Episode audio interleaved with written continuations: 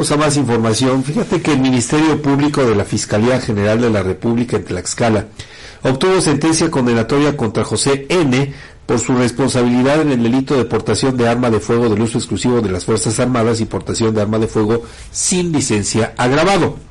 De acuerdo con la puesta a disposición, elementos de la Secretaría de Seguridad Ciudadana al realizar recorridos de seguridad en el municipio de Calpulalpan se percataron que un automóvil transitaba sin placas y con vidrios polarizados, por lo que le solicitaron al conductor detener la marcha.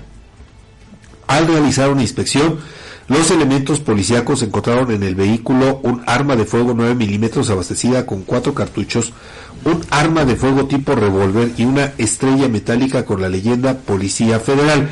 Además, en la cajuela localizaron 99 cartuchos útiles calibre 22, cuatro cartuchos útiles calibre 38 y otros objetos alusivos a dicha corporación policíaca. Al preguntarle si era miembro activo, manifestó que había pertenecido a la Policía Federal y que no contaba con permiso para portar armas, motivo por el que fue puesto a disposición del agente del Ministerio Público Federal, quien inició una carpeta de investigación. Durante la audiencia de procedimiento abreviado, el juez dictó sentencia condenatoria contra José N.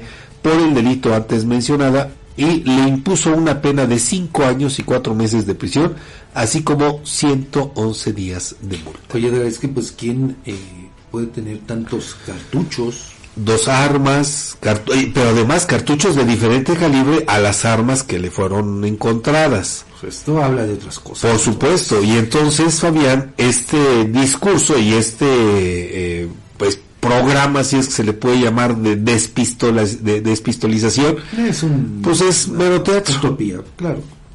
ahí se ve. Lo hemos dicho en muchas ocasiones y ahí están los resultados.